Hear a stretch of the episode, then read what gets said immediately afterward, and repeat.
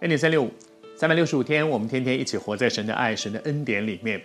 昨天和你分享，神在雅各的生命当中，在他的一生所经历的事上，一直在教他一个功课：不要再用自己的手抓住那些我以为对我重要的事情，我所爱的，我所宝贝的，我不可以失去的。因为没有一件东西不会从我们的生命当中失去，你不可能真的拥有什么是直到永远的。但是反过来，如果我懂得要抓住神，这一位神是直到永远的，这一位神他所给我的丰富恩典祝福是不会流失掉的。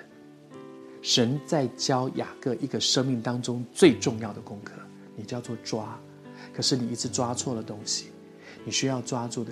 是那个永恒不变的，在上帝的恩典里面，这一位独一的真神永恒不变，他所给你的丰盛的生命永恒不变，在这个生命当中，你享受的一切从主而来的丰盛是永恒不变。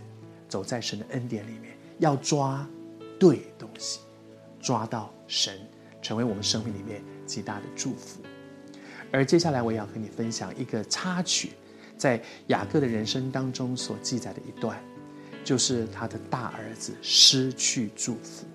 人人都想要得到祝福，这个大儿子却失去祝福。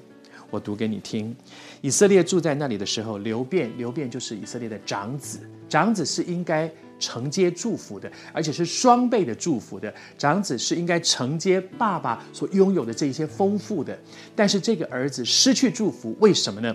因为他去与父亲的妾毗拉同寝，以色列也听见了，他做了不该做的事，他让情欲主导了他，情欲火血气主导了他的人生。我求主施恩。这个做长子的人，竟然跑去跟爸爸的妾同寝，发生了关系，这是他不该做的一件事情。爸爸还在，你怎么可以搞这样的事情呢？以色列人里面，他们其实的确有一些文化是跟我们不太一样的。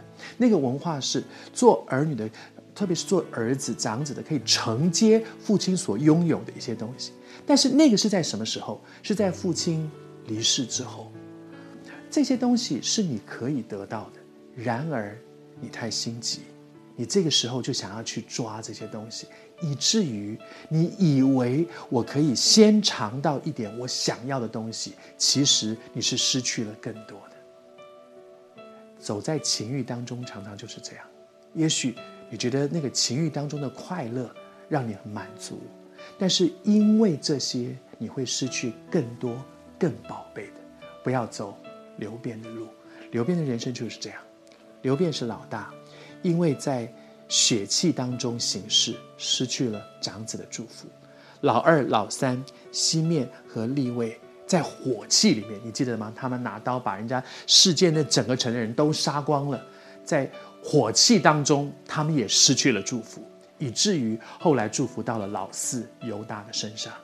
后来大卫是从犹大支派出来的。耶稣基督是从犹大的支派出来的，求主施恩恩待我们，提醒我们，不要行在血气火气当中，以至于你失去更宝贝的祝福。